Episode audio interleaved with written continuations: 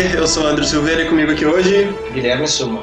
Luísa Fritzen. Caiu aqui. Não sei quanto. Como Que abriu uma luz. É o, spo é o spoiler chegando, é o spoiler Ah, podia ter chegando. deixado a música. Te apresenta por último aí, por favor. William Quevedo? Hoje a gente vai começar aqui trazendo alguns spoilers. Se você não viu Guerra Civil ainda, Guerra Civil. se você não viu ainda Nem Guerra Civil, nem Guerra Infinita.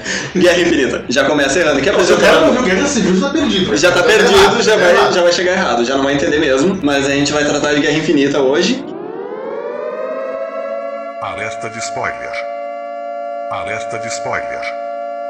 Alerta de spoiler.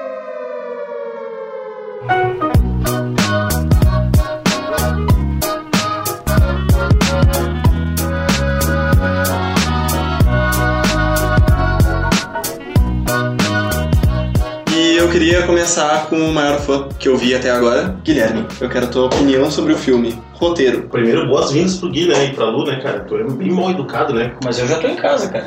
Até porque o Thiago já me deixou a par que isso aqui é justamente o que a gente estava proposto a fazer. Há muito tempo faltava é, uma galera tão louca quanto nós pra topar essa parada, né? Espaço pra poder falar das nossas paixões, é, do mundo da HQ, do cinema, enfim. E a minha impressão sobre o roteiro, tá?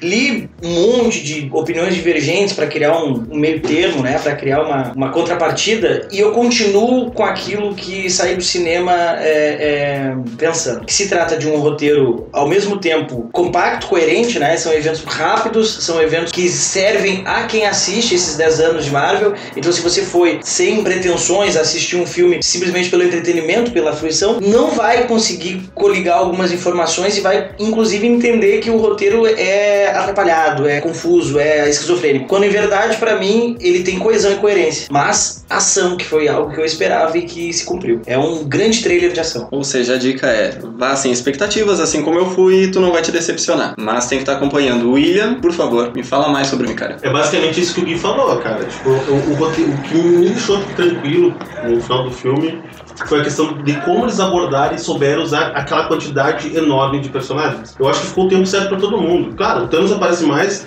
Muita gente falou, ah, é o filme do Thanos. Tem que ser, cara, porque o que tu menos conhecia ele era o Thanos. Então eu acho que tinha, eles tinham que desenvolver mesmo um pouco mais o Thanos. Tá, mas a, justificativa do roteiro que eles acabam usando pra, do porquê, como é, porque acaba, como acaba, eu achei perfeito, achei boa, redondinho. Tá, mas pulando vocês agora, eu quero ouvir a opinião, por último, mas não menos importante, da Luísa. Ah, Eu- com certeza. Eu tava sentindo um bullying, assim, né? Mas tudo bem. Obviamente não. Ah, obviamente não, tudo bem. Eu queria dizer primeiro que eu não tenho certeza que, que irmão que tá aqui, seu Guilherme ou seu Thiago, que eles são iguais. Eu não tenho certeza se é esse que veio.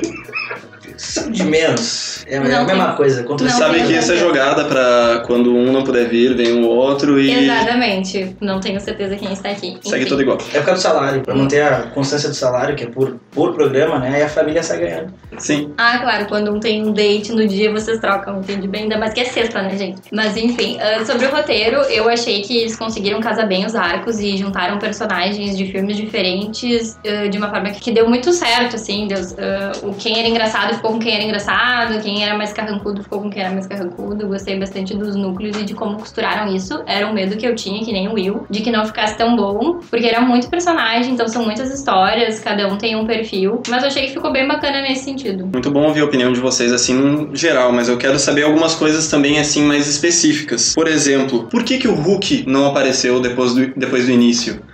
O que, que vocês acham que levou ele assim a, a se resguardar? Ele se cagou? Tipo, ele tomou um pau do Thanos do filme. Tipo, pra mim ficou muito claro que ele queria. Foi nunca, o Hulk acho que nunca tinha apanhado até então no universo Marvel. Eu, eu entendo que ele não quis voltar porque ele sabia que ia tomar pau. Bem a grosso modo, assim, falando. Primeiro que ele apanhou pro, pro Stark em Ultron. Depois ele apanhou pro Thor em algum momento de Ragnarok. Então não é isso daí. O que eu considero o motivo da, do recuo do, do Hulk é justamente no final de Ragnarok. Prime- Primeiro pelo início, a habilidade de fala. Ele tá desenvolvendo a autoconsciência, né? E ele tá separando o médico e o monstro. Então ele tá buscando autonomia. Não é mais impulsivamente apenas a raiva. É uma autossuficiência. E isso no final de Ragnarok ficou bem claro. E talvez isso seja explorado no futuro pra inclusive desenvolver o personagem, quem sabe pra um afastamento temporal, desde o Edward Norton fracassado, até o filme solo do Ruffalo antes que ele fique velho demais pro personagem. Ou seja, o fato do Hulk quase morrer no início não, não influencia, na tua opinião. Acho Ah, que e, faz sentido isso, porque, tipo, se vocês lembrar, no começo, tudo que aconteceu com o Hulk, o Banner não lembrava. E o Banner avisa o Thanos, ele Banner, mas quem viu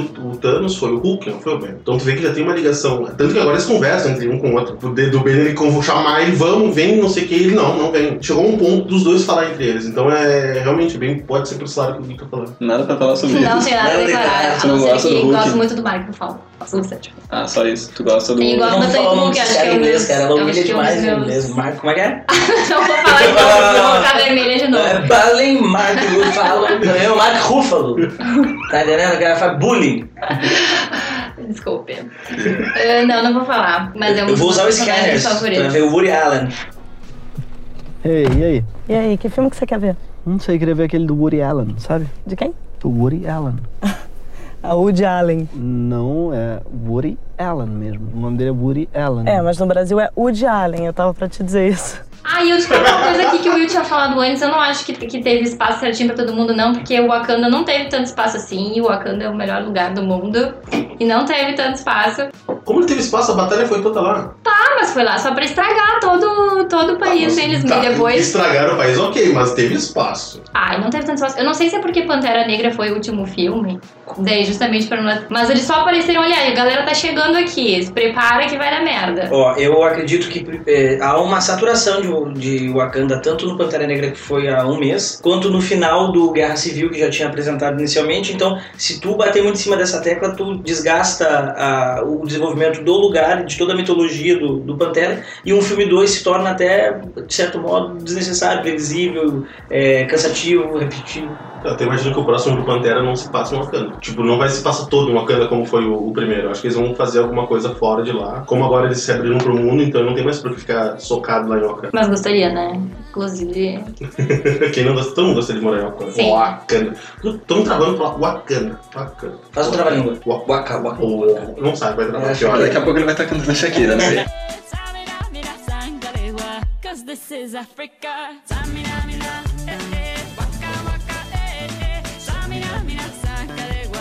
This time for Africa.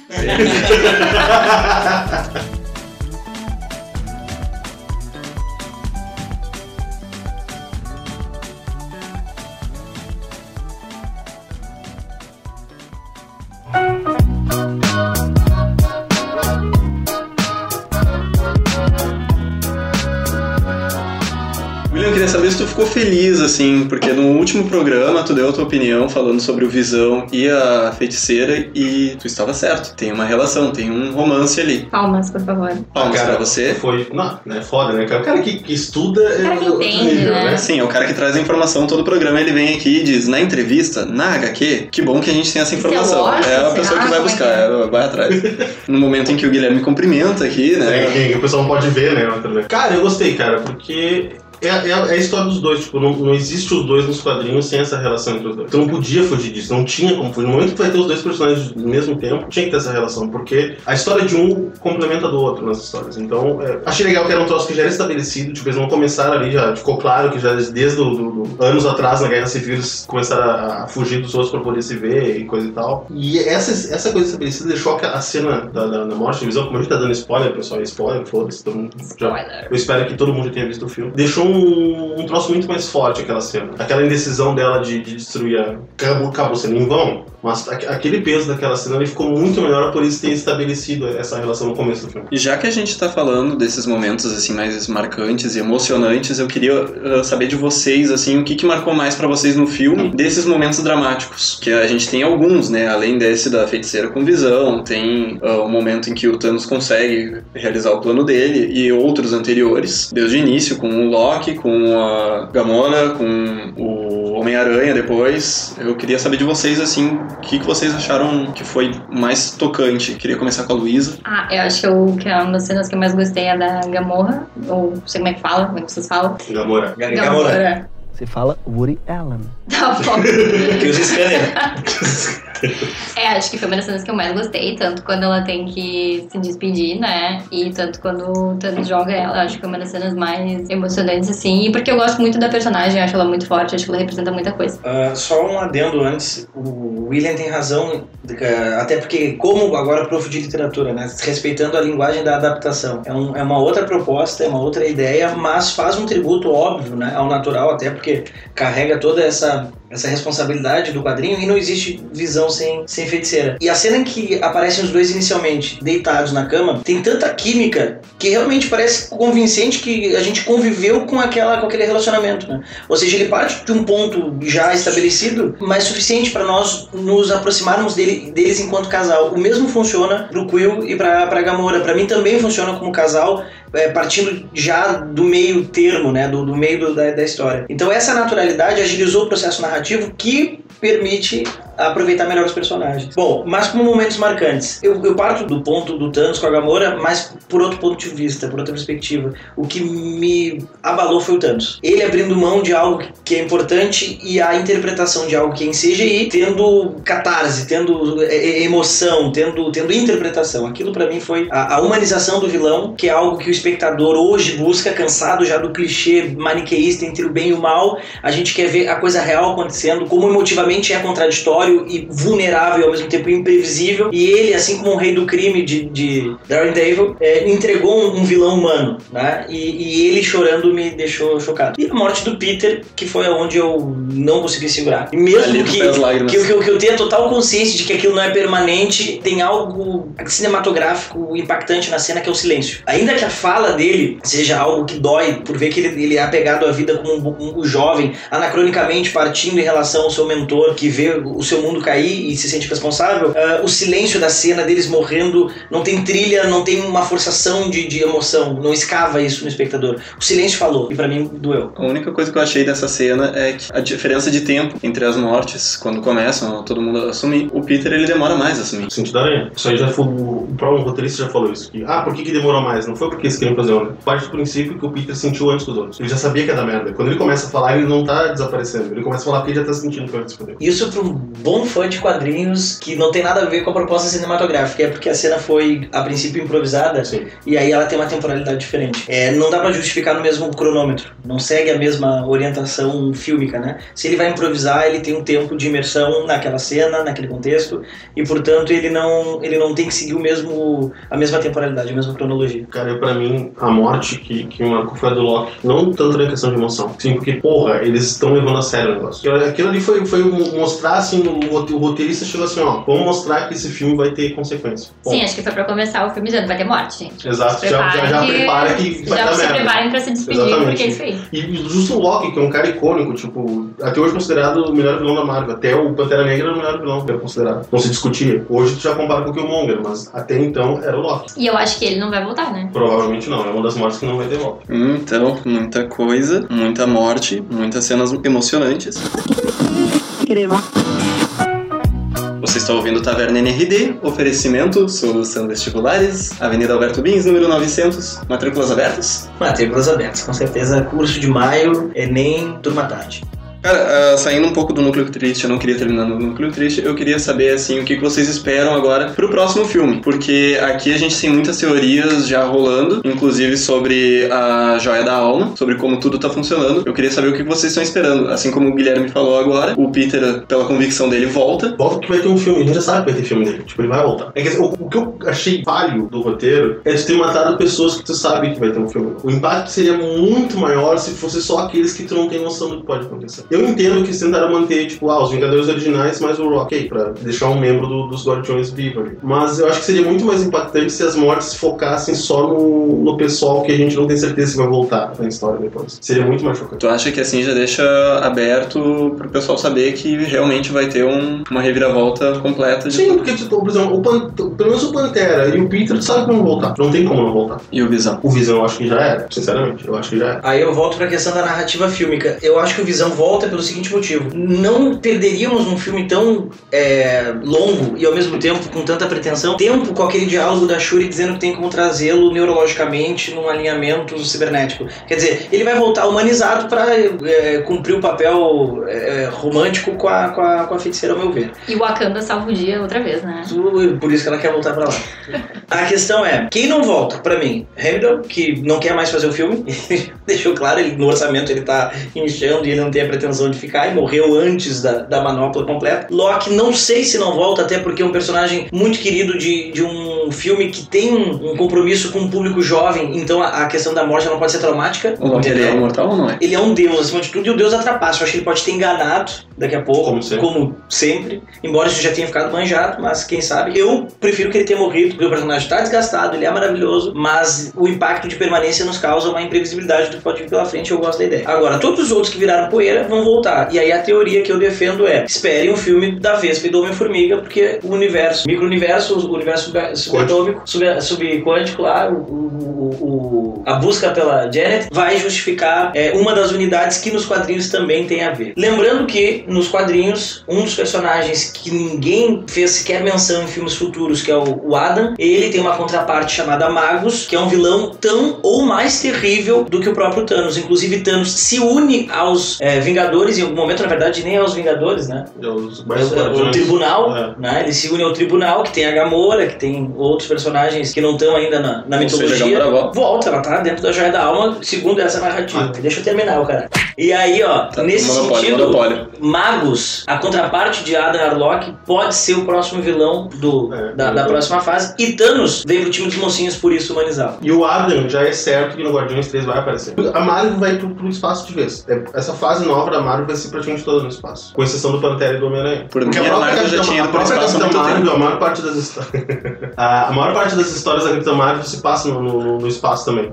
Então é muito barbado tu levar o Homem-Aranha e o Pantera pra lá e, e resolver tudo lá também. O- é bem provável que o Mago seja o vilão foda na próxima fase da Marvel. Luísa? Não, agora eu quero saber a tua opinião, porque agora eu reparei que tu não deu muito a tua opinião. Eu não gostaria Não, de tá, eu, a eu tô aqui ouvindo a opinião de vocês hoje. Hoje eu não tô aqui pra dar opinião. Semana passada, semana passada não, no último programa, eu já dei minha opinião que, tipo, eu estava indo ver o filme sem muitas expectativas. Eu gostei do filme, gostei do roteiro, apesar de ser muita piada, na minha opinião. Mas eu não achei tão engraçado. Eu imagino o William rindo que se mijava na Eu estava com ele no cinema, ele tava se mijando de rir, ele tava dando gargalhada do. E aí? É, o William, né? É que tem muita piadinha, cara. Pra quem acompanha os seriados da Marvel afinco, principalmente Agent of S.H.I.E.L.D., que faz mais sentido pra mim, porque coisas que já apareceram. Ok. Uma coisa que eu falo, por exemplo, a pessoa tá falando em viagem do tempo e focando só na questão do Homem-Formiga. Em S.H.I.E.L.D. já apareceu a questão de monolito Kree que tu pode usar pra viajar no tempo. Então ninguém tá lembrando disso e S.H.I.E.L.D. várias, em vários momentos apresenta coisas que depois são usadas nos filmes. Ah, de onde saiu isso? Bom, quem era o S.H.I.E.L.D. já sabe que saiu de lá. Eu vou aproveitar que tu tá tocando no assunto Shield. O filme ele termina, vem as cenas pós-créditos e a gente tem o Fury, que ele tá sumindo também, mas ele consegue mandar uma mensagem chamando. Chamando não, é, é, aparece o símbolo da Capitã Marvel. Ela vem pra resolver o problema, onde ela estava. Eu acho que ela vem pra ocupar o lugar do que é o, o surfista prateado no- na versão do quadrinho, já que ele tá sem os direitos é, adquiridos, né? Mas só pra completar, por que, que eu não acho que tem a ver com o monolito? Porque tem cenas já vazadas de meses atrás do Homem-Formiga com o Stark e o Capitão. Então eu acho que a volta no tempo é com o Homem-Formiga. Eu achei que fosse com o Flash. Ah, pronto. De casa pra isso. Mas da Capitã Marvel, é, é muita expectativa em cima do filme dela pra criar a Mulher Maravilha da, da, da Marvel, pra entrar num nicho de protagonistas mulheres, agora que eles entraram num nicho de resgatar é, heróis que não tinham a mesma popularidade há alguns anos e torná-los produto. Eu não acredito que ela venha pra resolver, porque eu construí 10 anos de Capitão e de Homem de Ferro pra Capitã Marvel, que chegou ontem resolver tudo isso. Tem que ter uma despedida de honra dessa gurizada que ficou. É, as minhas expectativas eu acho que são bem parecidas com as de vocês, assim. Realmente acho que o Thanos vai vir numa versão mais humanizada e tal, e com bastante saudade da, da Gamorra. Mas eu acho que as mulheres vão.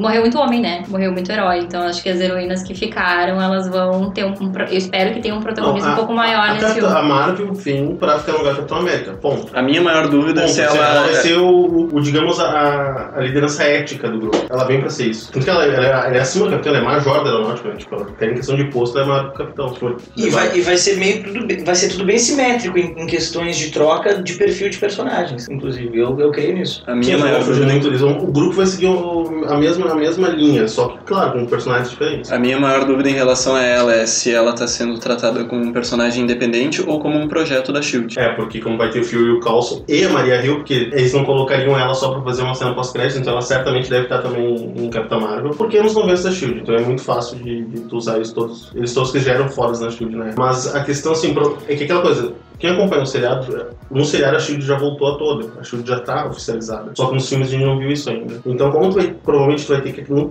próprio filme da Capitã, tu mostrar ela vindo pros dias atuais, provavelmente no final do filme vai ter essa mensagem do, do, do, Fury pra ela em algum momento, o filme dela deve acabar com ela nos dias atuais. Tipo, vai ser tipo o primeiro Capitão América. Esse é o Taverna NRD, um oferecimento do Solução Vestibulares, Avenida Alberto Bens, número 900, matrículas abertas. Pra fechar o programa, eu quero saber de vocês agora o momento mais engraçado do filme. Já que a gente falou aqui das piadas. Momento Eu mais quero, eu quero fechar o programa feliz, né? Da outra vez o, o Thiago conseguiu terminar triste lá, falando de, de morte e tudo mais. Do Luke. A morte do Luke.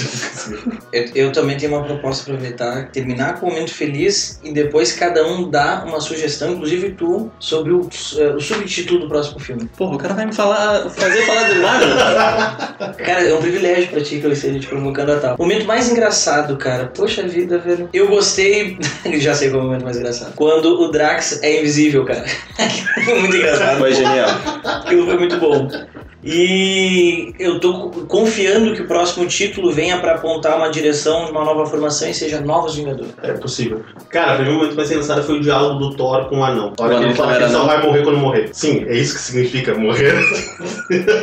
Foi uma luva também. Sobre o subtítulo, cara, eu. Esse Novos Vingadores até pode ser, cara, mas eu acho que não, porque eles falam que é um troço muito pesado pro filme. Novos Vingadores não seria pesado pro filme. Eu acho que vai ser tipo, sei lá, a morte de alguém, o fim de alguma coisa. Eu acho que vai ser um troço mais. impactante. Frieza morre. Hoje apresentamos Goku morre. Só existe uma chance. Spoiler pra caralho. Tipo, tipo Dragon Ball. eu acho que vai ser isso, porque eles falaram que só vão liberar no último momento o nome do filme. Então. Ah, vai vazar antes. Vou começar falando pelo título, que eu tô bem Glória Pires aqui, não sei opinar sobre o próximo. Então, a cena que eu mais achei engraçada foi a do Thor e do Peter Quill. Peter Quill com ciúmes, assim, do Thor. Essa cena foi ótima, até porque quando eu olhei, eu fiquei, nem lembrava que eles eram tão bonitos assim. Eu fiquei, gente, esses caras são muito bonitos. Depois chegou o Capitão América com aquela barba, o Kit Gallifrey, bem bonito também. Aí depois chegou o Johansson, também bem bonito também. Então, mas essa sim foi a cena que eu achei mais. Porque o ego masculino ali, né, foi muito bom ver isso. É que, é, que, é que o Thor é um homem, né? Ele é um deus, né? Por é um favor. cara. Ele é um deus. O Drax verdade. descrevendo também é é muito engraçado. É descrevendo muito bom. Eu vou, eu vou aproveitar. Ele? É um anjo com Olha pirata. Eu vou aproveitar a onda e eu vou dizer que essa foi a minha parte favorita. O Drax dizendo que ele era uma mistura de um anjo com um pirata. E o daí despertando o ciúme do outro, mais ainda, tipo, Perfeito. ele é musculoso. É, eu também sou. Não, você, tá, você engordou, inclusive. Dá um sanduíche. Sinalzinho mostrando aqui, ó, o pescoço. Não, e ele forçando a voz pra ficar mais grossa. Foi ótimo. Você não fala assim? Falo sim. Tipo, é muito engraçado. ótimo. Sobre título, eu vou deixar em aberto, porque eu realmente não faço a mínima ideia. Eu botaria de Flashpoint, porque eu acho que vai voltar tudo no tempo mesmo. Esse cara tá... Eu vou te mostrar o Flashpoint, cara. Vamos voltar a fazer de novo, Gabriel. Ah, subtítulo a gente deixa pro professor de literatura, né? Coisa Deixa pro mais professor assim. de literatura. Tu, tu, tu não deu uma opinião boa? Sim, sim, falei. Deu, deu A uma morte ideia de alguém? ser. Uma vez se a morte de alguém, um fim de alguma coisa. Tipo, especificamente, eu não sei dizer também. Fecha o programa então dizendo que Capitão América morre, Tony Stark vai virar um cara totalmente traumatizado por tantas mortes, vai se aposentar, vai se E a Peter vai retirar. largar ele, será? Oi? Ela vai largar ele? Vai largar ele, ele vai ficar sozinho. Ele vai ficar sozinho, deprimido, Não, cara, chateado, vai se atirar Esse é o casamento Stark com a Pepper, que é ponto. Que é a Ele vai virar melhor um pessoa. Sim. Ah, é isso que eu ia falar. Tu sabe que essa, essa crise que rola desde Guerra Civil, que ele se sente culpado pela morte do- dos, dos inocentes e que vai se estendendo aos amigos, é pra justificar o amadurecimento do personagem que não vai estar no filme do alcoolismo, porque ele, ele virou um, um ídolo infantil, infantil juvenil, né? Então, essa crise de consciência é, é o amadurecimento máximo dele. Termina com o casamento, cara. Fechamos aqui mais um Taverna NRD. Obrigado pra quem ouviu. Obrigado, William. Feito. Obrigado, Guilherme. Tamo junto. Obrigado, Luísa. De nada. Até a próxima.